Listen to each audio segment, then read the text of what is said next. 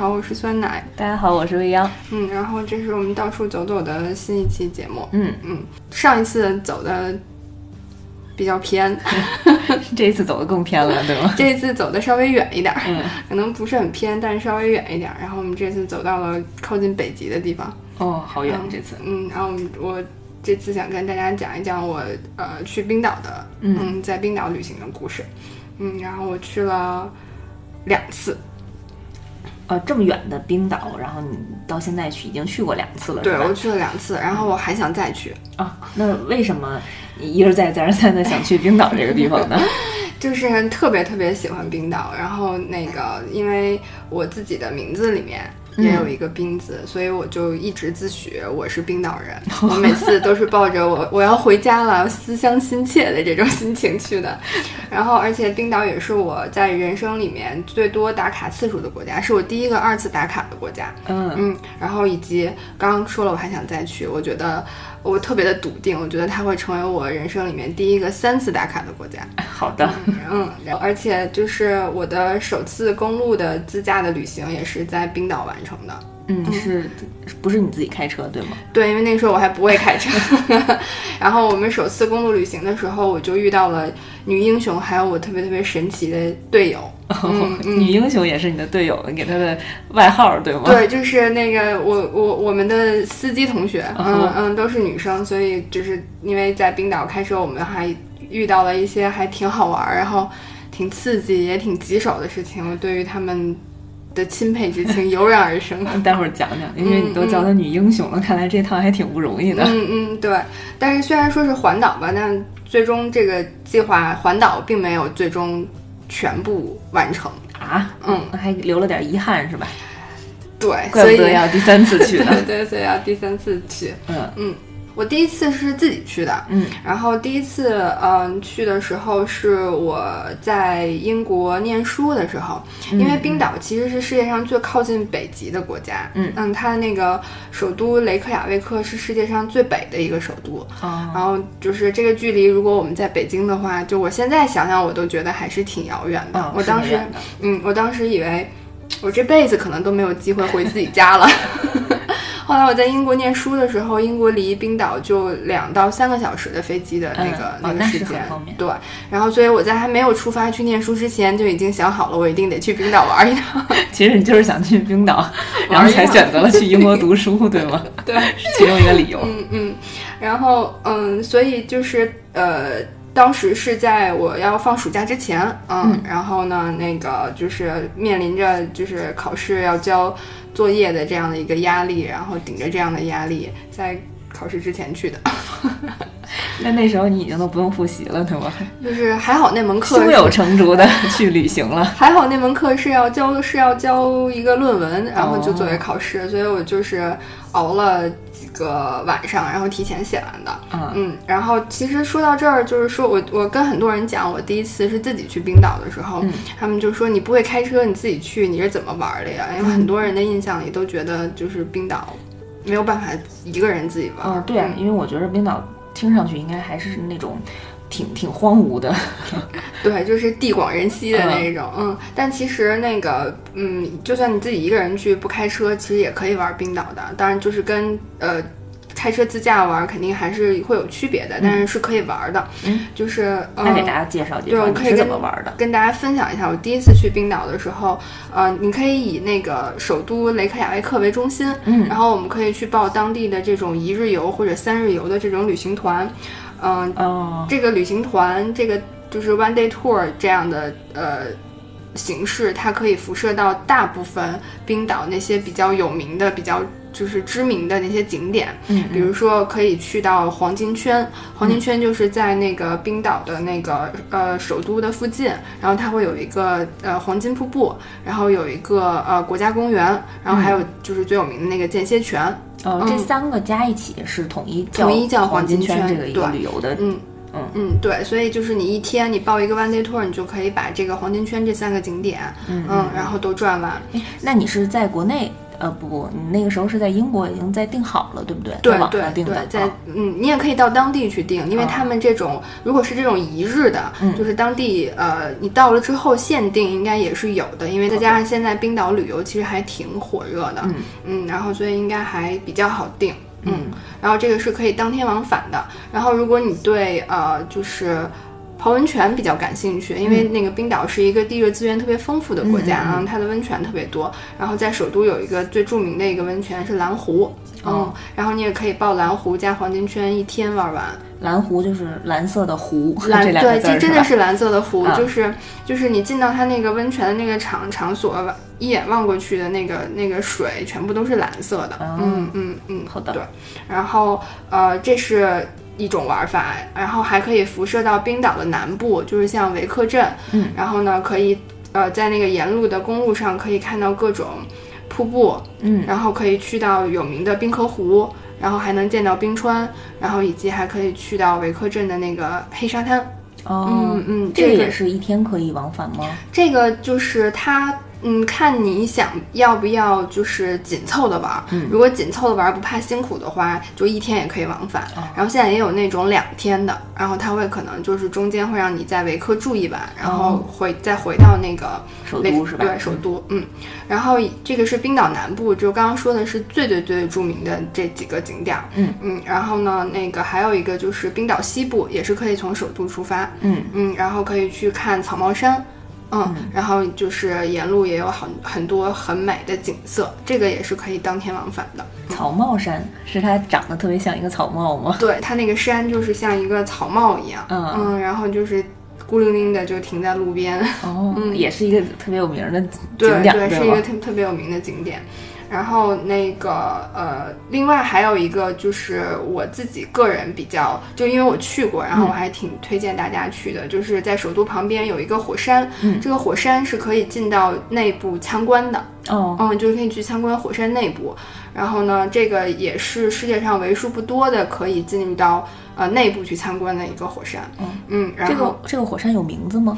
这个火山有名字，但它是一个冰岛语的名字，我也不会念，呃 我，但我可以写在简介里。嗯嗯嗯。然后这是首都离首都最近的一个火山，对吧？对，据说就是从冰岛，就是从首都去到火山的那条路，嗯，就那条公路特别美，确实是特别美。然后嗯据说那条路是《白日梦想家》，就是那个那部电影里面男主就最有名的那个滑滑板的那一条，哦，那个那个那那一幕的那个公路。嗯，对，那部电影我还真没看过，嗯回头可以翻出来看看。嗯嗯，那个脑洞还挺大开的。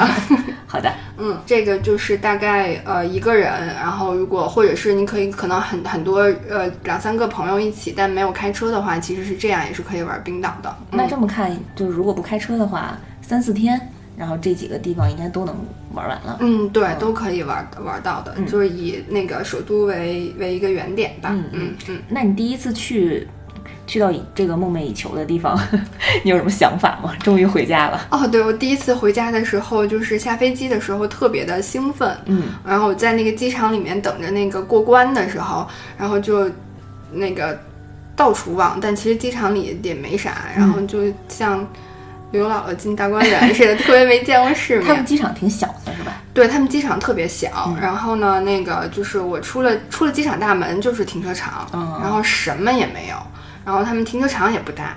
然后就稀稀拉拉的就停着几辆车，嗯，然后剩下的就是空旷，就是你你，它那个机场外头就是大片大片那种绿色的那种苔藓的那个那个地，然后混着那个岩石什么的，嗯，就你一眼就可以望到天边的那种空旷，也没有高楼，也没有，嗯，什么都没有，然后就是看着蓝天、天空，然后白云，然后公路，那就这样。那你当时的感是一样什么样的感受啊？就是不是找到了自己的 inner peace 的那种感觉？对，就特别安静，就因为嗯我在机场的时候还特兴奋嘛，然后嗯机场里面其实还挺热闹的，嗯但是出了机场一下就安静了，然后整个人也就一下就安静了。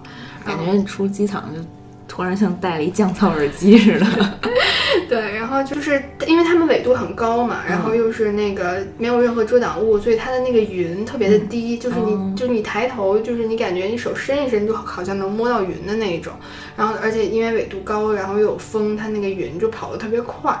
我觉得我大概我在机场等大巴，可能等了得有半个小时吧。嗯，然后因为他要接所有的客人，等所有的客人都上车，然后没有发车的时候，我就坐在那个机场的就那个停车场，就看那个云跑，嗯，就看了大概半个小时，好美就是特别安静，就是就是我本来就是坐飞机的时候，在飞机上还一直特别。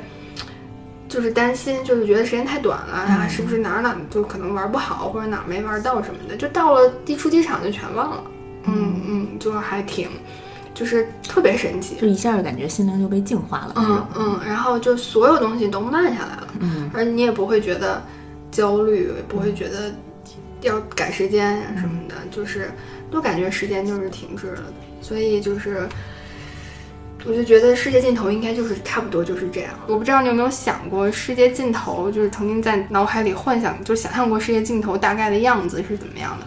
我去之前其实没有什么感觉，嗯没有什么概念。但我出了机场，然后看到那一刻，那那那那些景色，然后还有我自己的一个感受，我觉得可能世界尽头大概就是这个样子了。是我每次就是那个一到年底，我老、咱们不老说年关难过嘛，就。要就各种赶，对 对，然后每到这个时候，我就会想起我走出机场的那一刻，那种特别特别想念。嗯，我现在想，如果遇到世界尽头的话，特别希望迈过去看看。嗯，对，就是对，也会有这种感觉，就是你很想说，哎呀，这个大巴一会儿到了，带着我会把我开带带向哪里啊？这种，嗯，我到的第一天是在市区转了一下，然后第二天就是去玩的那个黄金圈，嗯然后黄金圈我们首先到的是这个辛格维利尔国家公园，嗯嗯，这个国家公园说是什么世界上第一个开议会的一个公一个地方，开议会，对，真好。现在不经常说不想上班，然后下午去划船，人家开议会逛公园儿是吧？他可能可能就是那个是他那个议会的那个旧址，然后可能后来就是就建在公园里对对面了，对对对，就把这这这块儿就围成这个公园了。嗯。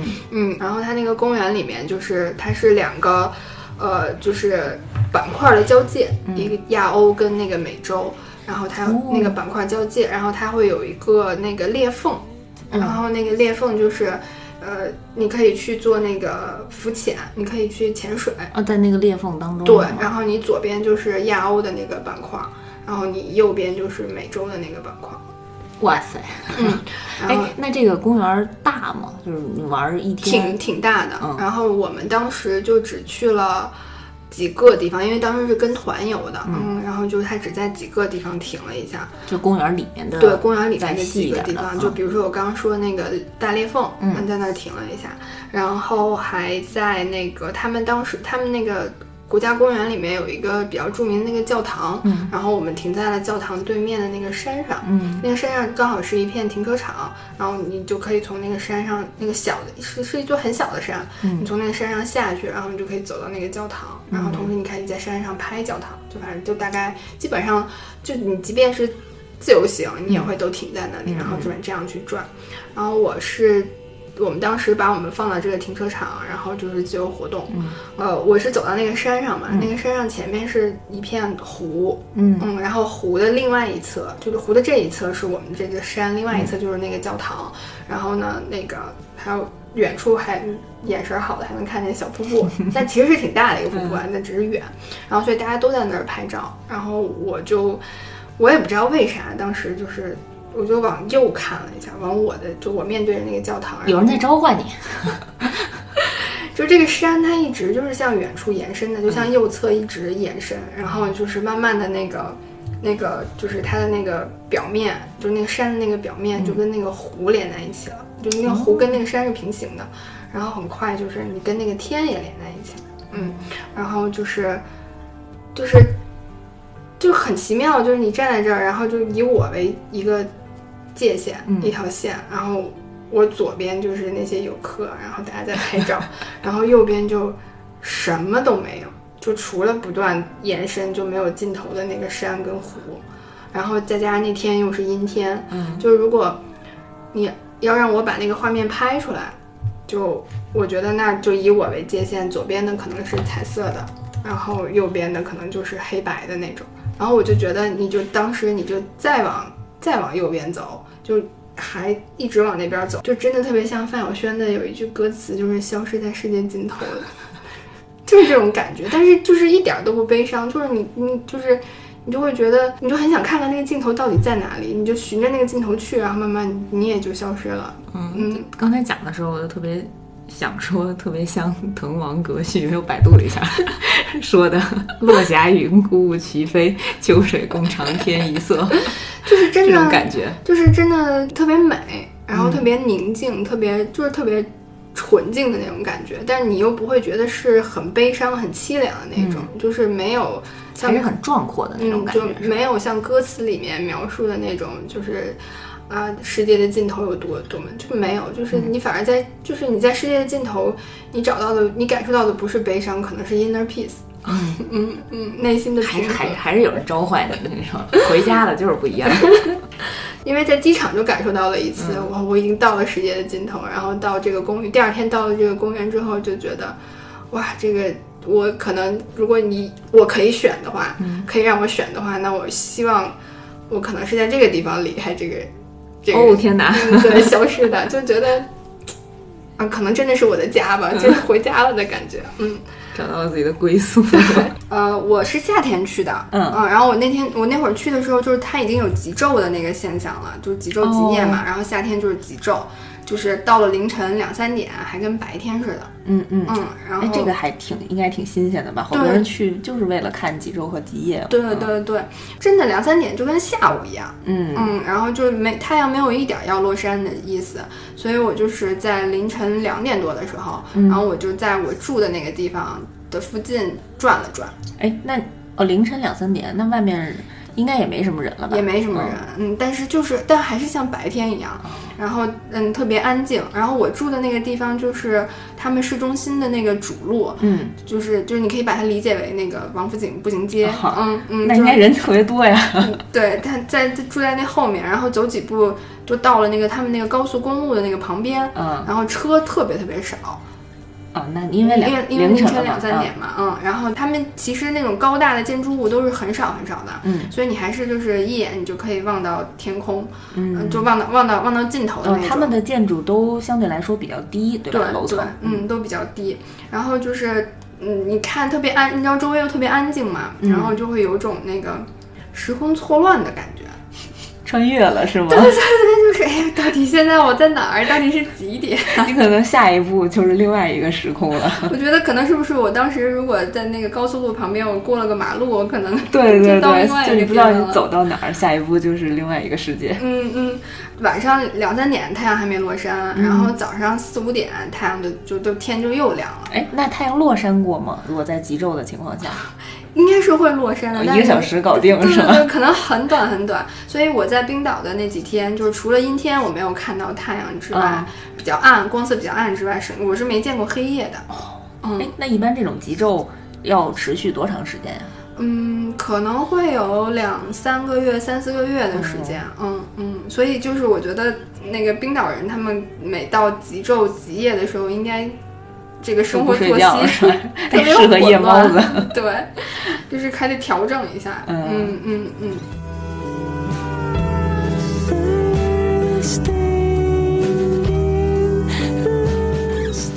我第一次去的时候，因为时间比较短嘛，然后那个去玩的那些景点什么的，其实，嗯、都比较仓促。给我印象最深的，其实倒不是那些景点，嗯，是一个就是呃，我在从酒店去机场的路上，嗯，看到了一个黑色的一个房子。就是普普通通的一个房子，对吗？孤零零的。对，去机场路上全部都是那个海岸线，嗯，嗯，然后呢，就岸边就都是苔藓和岩石，然后就是一路上基本上都是这样的风景，然后就突然就是出现了一个纯黑色的房子，就是冰岛它的房子是那个好像北欧的国家都是这样，他们房子都是五颜六色的，嗯可能是因为他们极昼极夜的关系，他们嗯需要多一些其他的颜色太太单一了，是吧？嗯，然后所以其实纯黑色的房子还挺少见的。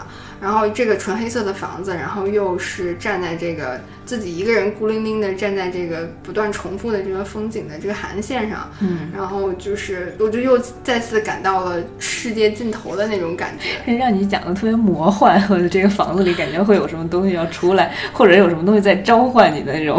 啊，真的就是，然后我我我是回来之后，我大概是我是一七年第二次去的冰岛，嗯，然后呢，那个在一一六年到一七年这一年里面，我大概梦到过这个房子，就是我去机场的这段路，然后我大概梦到过三四次。天哪，真的有人在召唤你的房子？你你你没有想到过这个房子里，你下回一定要去看看它里面是什么吗？对我第一次梦到这个这个这个这个路的时候，我就我就说不行，我必须要回去了，我就真的要再回再去一次冰岛。嗯，念念不忘必有回响。我跟你说，其实就是为了让你第二次去呢。对对，然后我就真的去了，就开始我们的第二次冰岛之旅了，是吧？对，第二次跟第一次有什么最最大的不一样在于什么呢？最大的不一样是去的人多了，跟朋友一块儿去的是吧？对，嗯，嗯，而且待的时间也比较久。我上我第一次去冰岛待了三天，嗯，然后第二次待了十三天。哦，嗯，那应该算是挺深度游的一趟了，是吧？嗯，因为当时计划的是去环岛嘛。哦，嗯，然后所以刚刚呃，其实提到的那个南部、西部我都去了。嗯，然后我还去了北部。呃，首都是在是在中心吗？首都是在我想一下，上面现在左西右东，首都在靠西南的地方。哦，嗯嗯嗯，对。靠西边一点，嗯，所以其实你这回就是南部、西部和北部也都去了，嗯，都去了。东部没去成，对，东部没有去成，嗯嗯，东部出发之前被砍掉了，嗯嗯，这个有什么典故吗？唉，就是怎么说呢？就是我们本来想好的是去环岛的嘛，嗯、然后出发之前因为一场暴雨，然后通往东部的唯一的一个通路，然后就的那个桥被暴雨冲断了。哦，嗯，然后所以当时我们出发之前，就是那个我还急匆匆的一直在路上不停的在改线路，然后改酒店啊之类的，嗯，然后所以当时就是坐在飞机上的时候就想，哎呀，这次环岛又不能成功了。但是我们一共去了六个人嘛，嗯，有三个人成功环岛了，有三个人没有成功环岛，我是属于没有成功环岛的那里面的。呃，所以你们应该是自驾，然后分了两趟车，对吧？对，然后另外一趟车成功了。对，我跟两个女生一辆车，嗯，然后那两个女孩都会开车，嗯，就是你们三个女生一辆车是吧？对，嗯，就是我刚刚说的那两个女英雄。对，因为就是我们去的时候是冰岛的，呃，我们是十月份、九月底、十一的时候去的，嗯，然后算是冰岛的一个换季的一个一个一个时间，他们叫 shoulder season。嗯，就是他们会经常下雨什么的，哦、下雨刮风的那种。哎，那其实路况还挺危险的。对，挺难的，我觉得对女孩来讲，主要是因为它是个岛嘛，然后它的风就会特别大。哦、我自己坐在车上就会感到那个车在被风吹的晃。哦，嗯，然后就是在，而且在这种特别恶劣的这种天气条件下，我们还开了夜车，就是晚上、哦、是挺危险的。晚上开了大概三。三四个小时吧，长达一百公里，然后下着雨，然后路上没有灯的那种，嗯，然后而且我们因为往返，然后呃还开过两呃两次长达超过五个小时的车程。哦，那就是他们俩开，嗯，就是他们俩，你给他们加油打气儿了是吗？他们俩轮着开，然后呢，那个我作为拖油瓶来讲，我就是给他们指路，哦、嗯，然后跟他们说话，对，你是人形地图，你不是拖油瓶。我我是拖油瓶，我我我连 Google Map 都看不好，因为有我记得印象特别深，就是我们在阿克雷里的时候，就是是冰岛北部最大的一个城市，嗯嗯，北部，嗯，北部最大的一个城市在阿克雷里，然后我们是住在半山腰上，然后我们准备就是下山去山脚下的一个超市要买东西做晚饭，嗯嗯，然后那个就是。Google Map 显示只有十分钟的车程，但是我们生生开了半个小时。的原因是因为我是那个导航，然后因为那个网络上是有有时候是有一点延迟的，就比如说他要说他让你提醒你在下一个路口右转，然后我就那个那个那个那个标，我们那个小蓝标就是走的比较慢，然后每次都是过了那个路口，那个小蓝标才到那个地图上的路口，然后我才跟那个我们的女英雄说该右转了。司机压力好大呀！然后就是因为这样，所以我们我错过了无数次路口，饿过劲儿了吧？做晚饭的还。然后我们开到那个那个超市停下来的时候，因为另外一辆车就它没有导航，它就跟着我们开嘛。然后下了车之后，那个我们那个朋友就就那个敲车窗，然后说：“导游怎么回事？哎，能不能到超市了？带你们遛弯儿呢？这是。对，然后所以嗯，到后来就是那个。信号好的时候有 GPS 的时候，我说你就跟着 GPS 走吧，别听我的。明白了。哎，那这一次除了咱们人多了这个行程以外，然后那你自己对比上次去玩的时候有什么其他的感受吗？嗯，回去会特别的就是亲切。嗯嗯，然后呢，还有一个就是觉得。呃，还是就是感觉回到世界的尽头的那种感觉，然后因为待的时间比较久，然后去的地方也比较多，嗯，然后所以就是会有更多的一些特别细节的感受，嗯，就比如说冰岛，我以前没发现，但它是一个遍地是彩虹的地方，遍地是彩虹，对，就是 就是你随便一抬头。什么不管什么时间，随便一抬一抬头，你就能看到彩虹。哎，那是不是因为正好你们去的那个时间段，然后他们的雨水降雨量比较多？我我当时也这么想，后来，但是我后来在那个微博上就看好多人，就是去，就有不同的人在不同的时间去冰岛嘛，然后他们也经常能拍到彩虹。所以我在想，可能是不是因为他们的纬度比较高，瀑布特别多，所以可能水汽比较多吧？嗯嗯嗯。我当时看到这么多彩虹的时候，就是。我有一个特别特别荒唐的一个想法，就是他们这儿这么容易就看见彩虹，就是他们许愿是不是就不灵了？对，因为 因为不是太太频繁了，顾不上了，是吧？对。后来就是我有一天是在那个。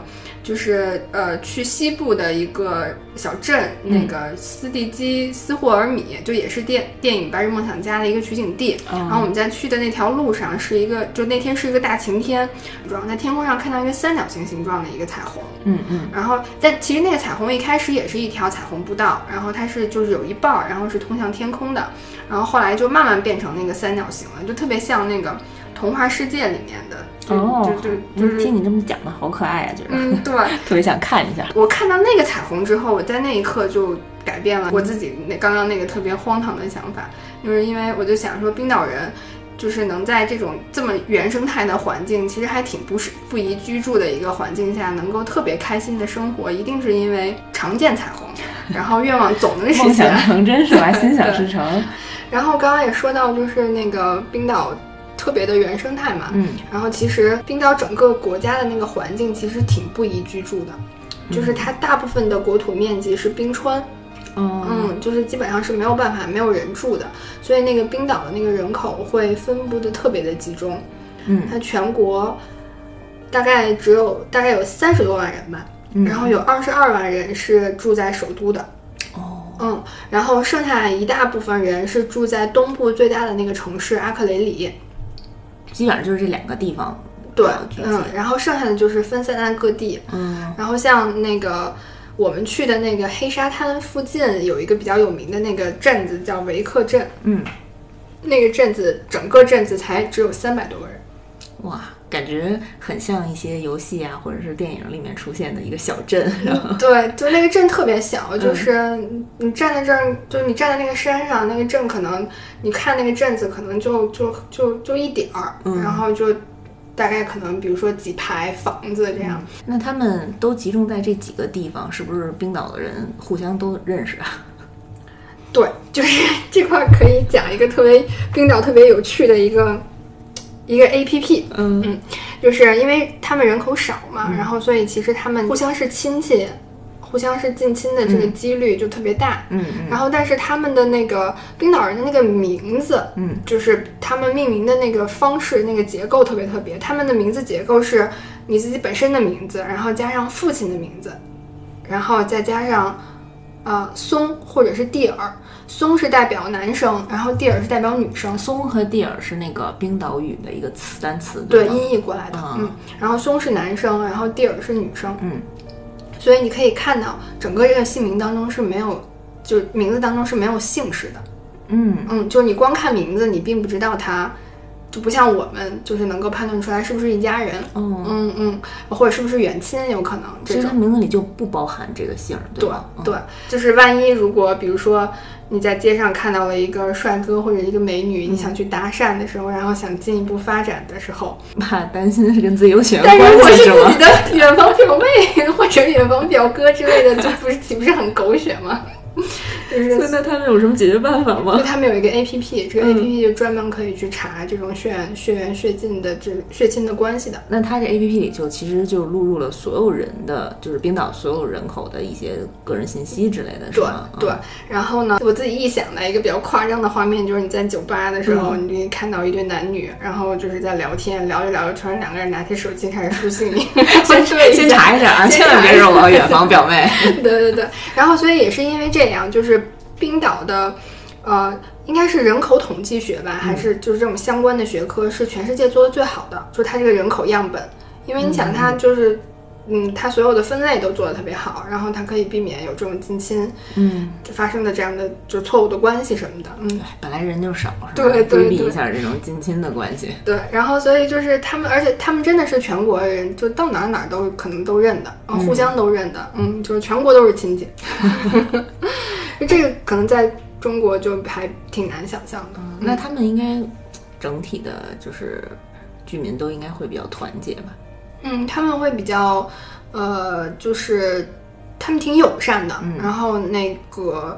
呃，有的人会比较热情，嗯，有的人可能就会比较话比较少这种，嗯，然后就是我们遇到的冰岛人都还挺热情的，包括就是我在呃取消酒店的时候，我会跟他讲，就很不好意思，因为这个就临时取消，可能我已经过了那个免费取消的那个那个日期了。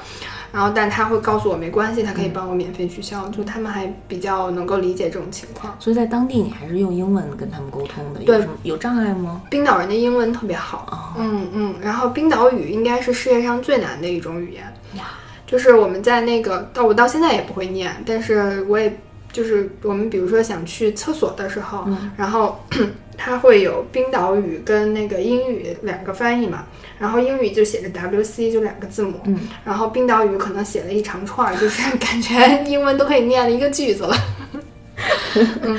然后他们是，而且据说他们的语言是，就是从古至今就没有变过，这几百年没有任何改变过，就不像咱们还会像中文也会有一些就是演演化嘛，他们就完全没有变过，所以他们还是挺古老的一种语言，特别难学。嗯嗯但是确实有这个学科。嗯嗯，有。然后所以就是，哎，想当时想想，我好像考大学的时候还想过学冰岛语呢。没事儿，学英语也可以。嗯，那你在当地有没有真实的感受到那种原生态的感觉呢？嗯，有，就是他们的那个交通，嗯嗯，然后条件还挺差的，就是他们的那个公路是以数字作为编号嘛，嗯，然后呢，就是如果就是从零开始，哦嗯，然后呢，位数越多，这个路就越难走。就比如说一号、一一位数就是最好走的公路，就是高速公路，就是一号公路，嗯就基本上自驾都会走这条公路。然后如果是比如说两位数，比如说十五或者二十这样的数字，或者三百、三十三这样的数字的公路，就基本上就是山路或者石子路。这还挺方便大家记的，大家就找个位数的公路走就好了。然后有的就是都没有路，就是生走生走出来的那种。嗯嗯，一共有多少号？几百号？得有几百。嗯然后我们我印象最深的、最难走的就是去那个迪霍拉里的那个路。迪霍拉里是在黑沙滩旁边一个海岸的一个岩石小山坡上，就有点像那个马耳他的那个蓝窗的那种感觉。哦嗯，然后它就是要从公路上开到这个岩石上，然后是一个之字形的路。就虽然说是路，但是其实就是碎石路，嗯，而且特别窄，就只能走一个车。哦，嗯就是那个你们两个是都，你们两个车是开车去前后去的是吧？对对对，然后拐角也特别小，就是它其实总共也就就那个那个那个坡度也不是很高，就只有一百二十米，然后路程其实也不是很远，但是就是嗯，反正掉下去估计也得是那种挂了的那种。但是这个是你们去那个景点必经的一条路是吧？对，那是唯一的一条路。哦然后上下往返加起来，我们可能就是开了得有半个小时吧。但距离其实只有几百米。嗯，然后因为那个就是嗯，你要特别控制那个车，嗯，然后而且特别是就是下坡的时候会更难开，嗯嗯，然后我们那个我们那个女其中一个女英雄就是开的下坡的路，下山的路，然后开完之后就是开下来之后在公路旁边就停下了。然后问她怎么了，说腿抖，说你让我缓一缓，呃，是挺紧张的，嗯因为他一直得踩着，是吧？嗯嗯，对，而且比如说，如果你要是呃那个遇到就是有人有的车从下面往上开，然后你还要各种错让、各种躲，嗯，然后反正还就我自己坐在副驾上，我也特别就浑身在使劲儿的那一种。还是建议大家带着老司机去，如果自驾的话。对对，然后所以就是那个为什么我们当时有会有六个人，因为都是女生，所以我们当时觉得还是需要再找一个男生，就是比较有力气的那一种，然后所以我们就凑成了六个人。那他们是谁呀、嗯，他们是就是其中我们一个女英雄的朋友，哦然后呢，他们但他们是一家人，嗯就是姐姐、弟弟、弟妹，哦，嗯，一共三个人一辆车，然后一个男生，两个女生，对，一个男生两个女生。当时就是，呃，主要是看中了弟弟这个壮丁，因为我们想着是关键时刻能够有一个就是。呃，有劳力，比如说万一要需要换个轮胎、推个车啥的，你们考虑过弟弟的感受吗？我弟弟可能到现在都不知道我是这么想的。然后我们后来发现，就是可能并不需要弟弟的劳力，因为弟弟比较有财力。那这弟弟还行，发挥了其他的特征。就弟弟特别豪爽，就是我们第一次见面的时候，就是因为大家互相都不认识嘛，嗯嗯然后就是呃，主要是跟他们一家人不认识，啊其他人都都互相认的，然后主要是为了见弟弟弟妹的。然后我们第一次见面的时候是要讨论那个租车，嗯，然后弟弟是因为好像做生意还是啥的，反正就到晚了，然后一到还就是这个还没坐坐定呢，然后就问说租啥车呀，能不能来辆奔驰？对，还有这还有品牌倾向啊。然后我们就说，然后我当时就给他查了一下，我说嗯这奔驰有点儿贵呀，我说那个能不能就租个别的？嗯，那你们去这种地势比较险恶，然后感觉是不是应该还是以安全和舒适的角度去考虑一下？哦，对，然后这里可以跟大家提提醒一下，就是比如说，如果是嗯秋天呐、或者冬天去这种地方，嗯去冰岛的时候租车的话，最好租那种四驱的，嗯嗯，因为比较好启动，嗯，啊就是它有时候比如说下雪呀，然后因为它有些路是山路嘛，嗯然后这样的话其实能够比较保证安全。嗯然后如果比如说你是夏天去的时候，你想去到西部的一些什么高地呀、那种，就得尽量租租四驱的车，嗯嗯。嗯。但四驱的车就会比较贵，嗯然后所以就是最后就是那个就是那个。因为我们的贫穷限制了弟弟的豪爽，而且也因为我们的贫穷也显得跟弟弟格格不入。弟弟真是来旅游的是吧？对，而且就是弟弟、姐姐、弟弟、弟妹一家特别有执行力，嗯，就是这个超强的执行力让我特别的羡慕。我就觉得，如果我在工作当中 也有这样的执行力，我一定啥都能干得了。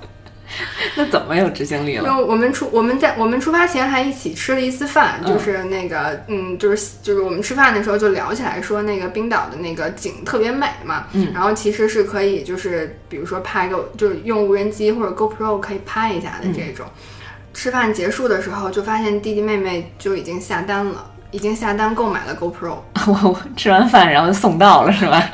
然后就没有对产品进行任何的了解，然后没有做任何功课，就只是知道说哦要买一个 GoPro。后来我们就问他你买的哪一款，他说买的最新款。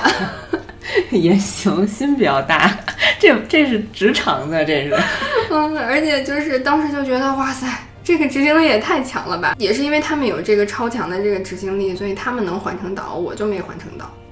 哦，哎，你们中间还分开了是吧？嗯，对，嗯就是呃，那怎么他们就能还上呢？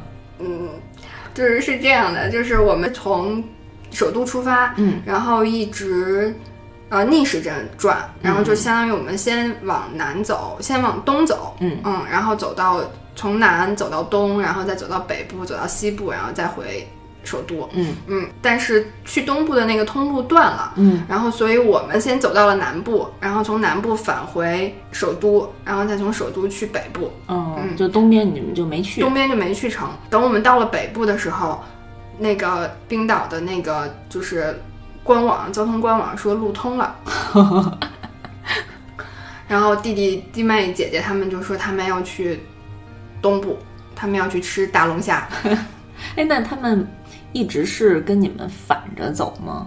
嗯，我们只我们，然后后来我们就在就是北部的那个阿克雷里，嗯，然后我们就分开了。哦，嗯，我们是往西走，嗯然后他们继续往东走，嗯啊，然后再往南走，然后最后在西部跟我们会合，一起再回首都。嗯，所以他们不仅环了岛，就是正常来讲，他们还多开了半圈儿，就是他们就开了一圈半。哦，嗯嗯，然后他们就去到了我们特别想去的一个镇子，叫霍芬。霍芬那个霍芬就是专门吃大龙虾的。我觉得也是因为他们有一个男生吧，可能体力上比你们占优势一些，然后也能够往前多走一点。嗯，嗯就是当时说的时候，知道说是那个交通通了之后，然后就开着玩笑说应该去一趟，但谁也没往心里去。后来晚上吃饭的时候就说我们要去了，你们再见吧？问我们去不去，我说啊，我说那咋住啊？怎么去？啊？然后他们特别狠的是，就是他们呃自己临时在霍芬那个镇子上订了一间住宿，嗯然后呢，那个再从呃那个霍芬的那个镇子，然后开到西边跟我们会合，所以他们那一天可能得那两天的时间里面，可能得开了三四百公里，哦，嗯嗯，就是他们还是挺紧的，是吧？嗯走的，嗯嗯嗯，然后就感觉一路都在开车，嗯然后还挺，然后我就当时，然后我们就问他说那个那个 东边长什么样啊？然后霍芬的龙虾好吃吗？他们就说自己去看呀，自己去吃呀。嗯，反正是人家是环上岛的，对吧？嗯，对。然后就是，而且他们这一家就是成为了那个，就我们这一路所有的苦恼、郁闷。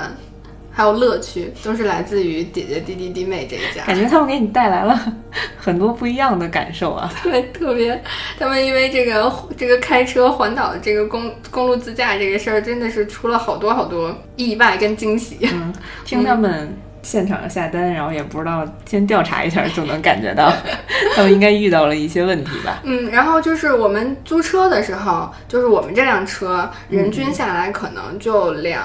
呃，两三千，嗯然后呢，那个可能就是花了不到六千块钱，然后租车差不多。但是弟弟弟妹他们一家，姐姐他们一家，就是跟这个车相关的所有的费用加起来，一共两万加。哦两万多块钱，嗯，那他们除了环岛比你们多开了一点油钱，其他的干嘛了呀？然后就是，唉，他们这个车也是命运多舛，我们。在那个就是冰岛住的第二晚，嗯嗯，早上起来就发现他们的车门被划了。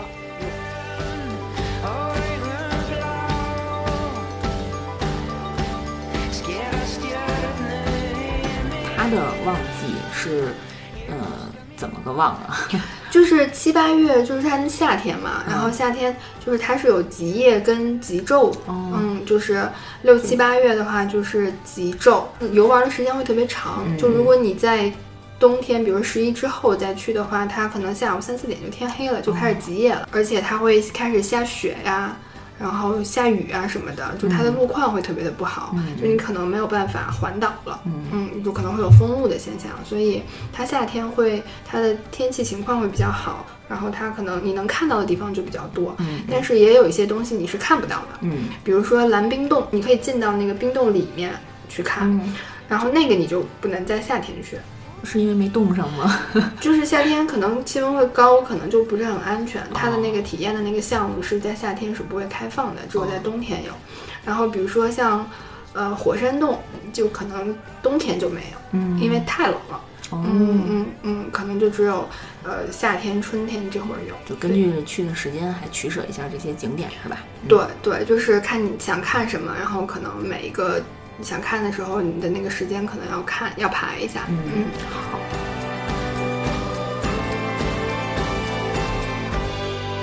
不知道大家有没有用过那个 Google Map？Google、Map 它的那个是你是可以去定一份自己的地图的，哦就是你在冰岛，然后你选定冰岛，然后你可以把你的那个线路全部都定在这个你你的线路计划可以就是标注在这个、这个这个冰岛这一块儿，然后你要去的景点，你要住的地方，然后还有你要吃饭，就可能比如说会提前查好餐厅嘛，然后你把这些全部都标好之后，然后你把它存好。存在云端，嗯，然后等你到了冰岛的时候，你导航的时候，你就直接打开这个 Google Map 就好，哦然后就可以还不用方便的。对对对，还还挺棒的，就是嗯如果大家可以翻墙的话，可以 下一次试一试。嗯。嗯，主要是这个，就是你也不需要做那些什么 Excel 表啊，嗯。然后你也不需要去做，就是分好好几种，就是不同的这种文件文档形式，嗯然后所有的线路，然后所有的时间都可以放在那上面。嗯，这你还把所有信。息就都存在那个地图上了，是吧？对，对你打开地图就什么都有了，包括你的那个酒店，你也可以去标注，是说你是哪一天 check in，哪一天入住，哪一天离开。嗯嗯嗯，就是一个完整的一个东西，所以还还挺容易的。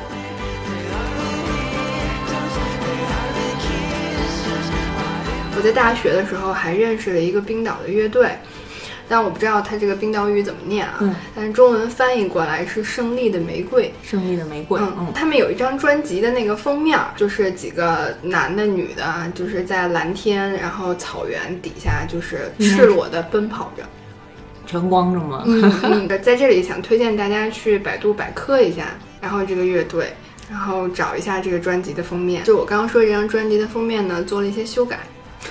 就相信我，你搜过之后，你一定会回来再听一遍的，特别逗。当时我不知道，然后是我朋友跟我讲的，就是他他发了那个专辑封面给我，我说哟，我说这怎么还穿上裤子了？